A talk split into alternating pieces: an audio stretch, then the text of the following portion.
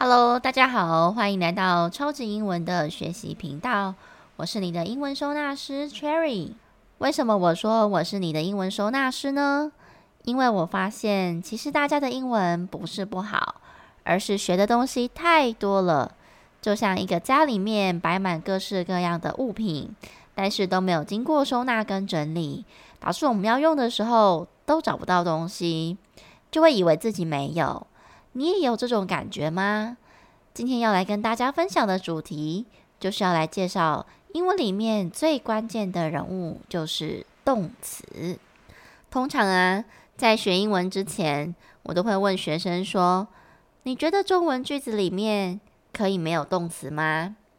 得到的答案大多都是一半一半吧。有些人可能刚好心里想到的句子里面都有动词，但实际上，中文里面真的要有动词才叫完整的句子吗？你现在可以稍微按下暂停，想一下。中文的句子里面啊，不一定要有动词才叫完整的句子。举例来说，Cherry 每天都很快乐，这句话里面就没有动词啊。可是啊，这句英文你会怎么说呢？你一定会觉得很简单，就是。Cherry is very happy every day。可是不晓得你有没有发现，为什么 is 在这个中文翻译里面完全找不到可以对照的地方啊？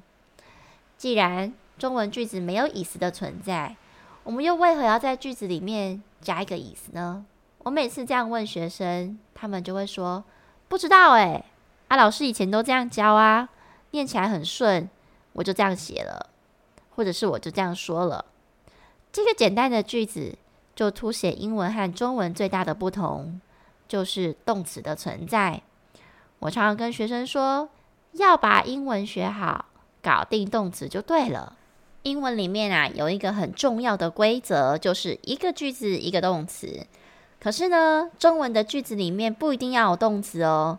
当我们发现中文句子里面没有动词的时候，我们就会给它一个 be 动词，也就是我们常常听到的 is、am、are 或者是 was、were 等等。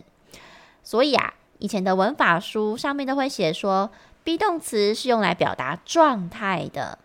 这个呢，有一些人可能很难理解，但其实原理就是状态，顾名思义就是没有动作啊。所以啊。如果中文里面没有动词的话，那就给它一个 be 动词吧。前面的那个例子呢，是利用一个句子一个动词解释了 be 动词的存在。这个规则啊，还可以用来解释很多的文法哦。比如说，一开始在学英文的时候，可能也会看到很多动词前面加上了 to，或者是在后面加上 V-I-N-G，这些啊都是为了要改变动词的词性。举个例子。Cherry 喜欢唱歌，英文可以说 Cherry likes singing，或者是 Cherry likes to sing。请问这个句子真正的动词是谁呢？如果你用中文的直觉来思考的话，很多同学都会选唱歌才是这个句子真正的动词啊，不是吗？可是啊，实际上这个英文真正的动词是 like。还记得刚刚的英文吗？Cherry likes singing。因为唱歌 sing 本来是动词没有错，可是呢，因为它加上了 ing，所以基本上它已经改变词性了，就是我们国中常常听到的动名词。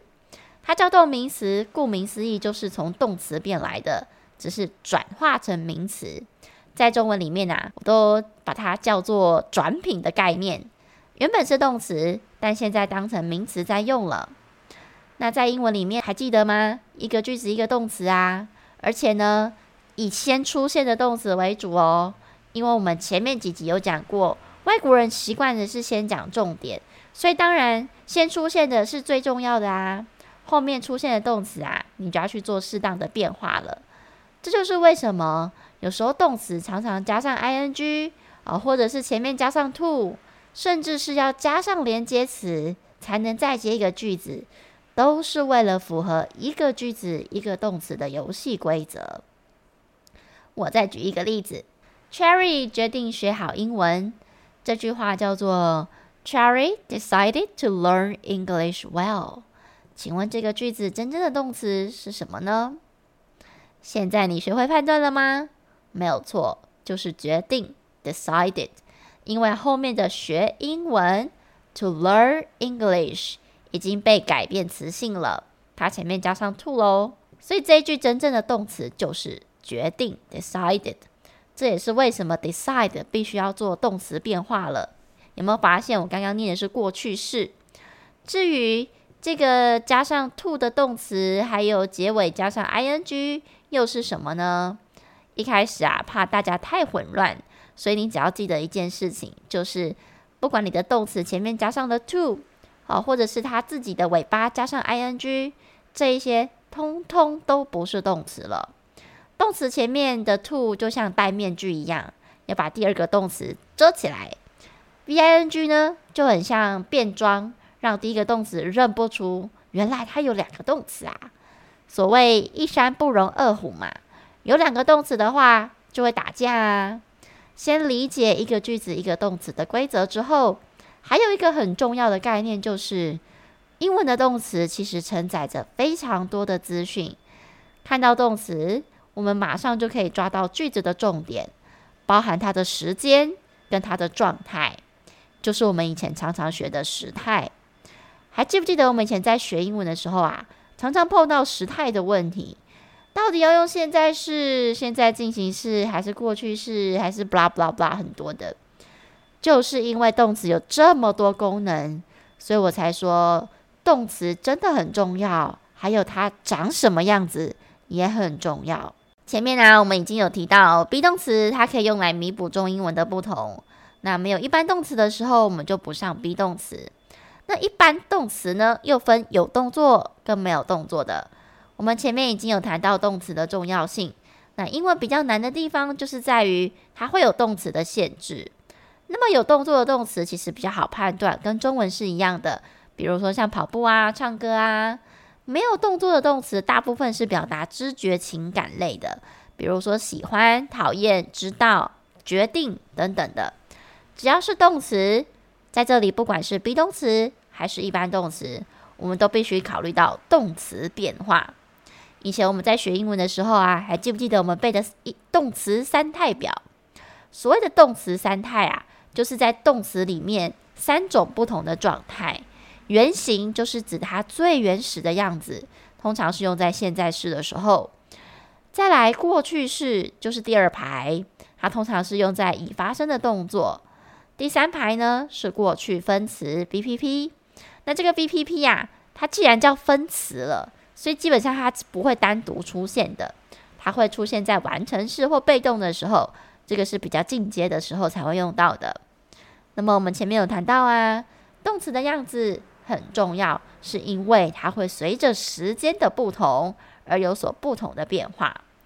再加上啊，英文游戏的规则最主要就是一个句子一个动词，所以很多东西都跟动词有关系。听到这里。你有没有感觉到动词的重要性了呢？下一集啊，我们就要来深入的讨论 be 动词到底要怎么用，什么时候用，什么时候又不要用。因为啊，中文的句子里面很多时候都看不到它的存在耶，那要怎么办呢？它除了讲中文的是，比如说 Jerry 是个老师，你可能会把它翻成是之外。其余你应该看不到它中文的存在了，也是因为这样子，所以如果说一开始没有搞懂这个概念的话，我们在做翻译的过程或者是思考的过程，你就容易忽略它的存在，或者是直接用很多其他的动词来取代。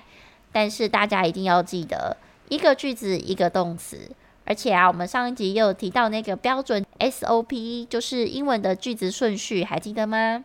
主词、动词、受词、地点、时间，好，只要记住这个顺序呢，慢慢的再来补充应该要知道的概念，其实你就会发现英文真的是非常简单，而且它的变化都是有道理的哦。最后，如果你想了解有关更多超级英文，请追踪我们的 IG 或者是官网，里面有很多同学的学习和分享。